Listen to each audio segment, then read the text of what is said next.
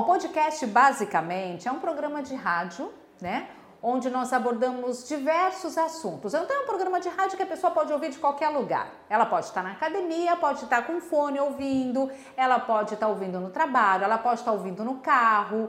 Ela ouve tudo pela internet. Então ela vai ter acesso a conteúdos variados, ela pode escolher o conteúdo que ela quer ouvir da onde ela estiver. Então esse é o objetivo do podcast. Hoje em dia o podcast pode ser tanto por áudio e até por vídeo pelo YouTube também.